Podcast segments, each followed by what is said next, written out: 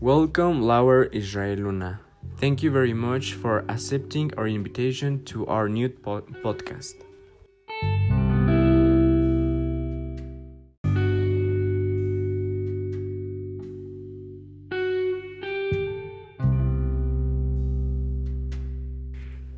Today we are with one of the best lawyers in the country, our special guest, Mr. Luna.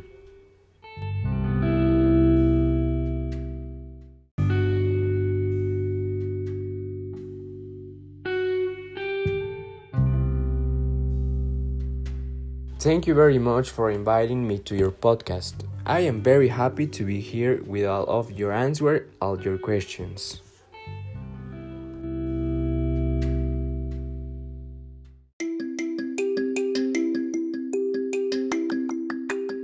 My first question is What is the best thing about your work?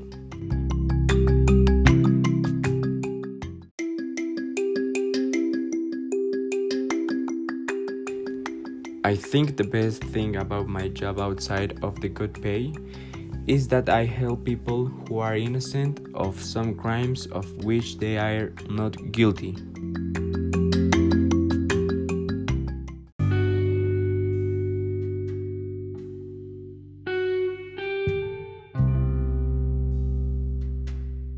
That's excellent. My other question is Do you enjoy your profession?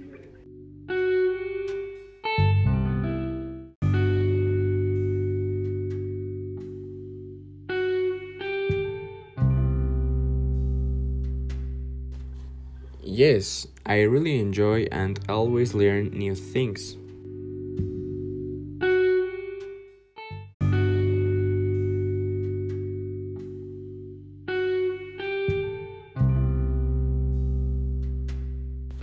Cool. And finally, how do you feel defending people who don't deserve anything good in this world?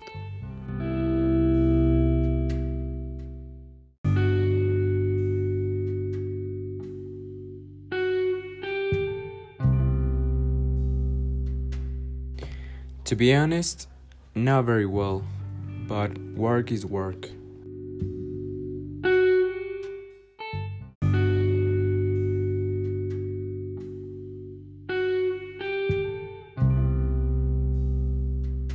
There you have it, friends. Being lawyer had its advantages and disadvantages. They will not always be smiles.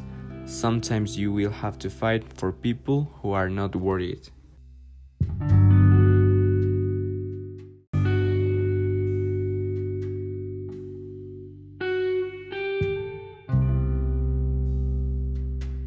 To meet you, Mr. Luna. We will see you later.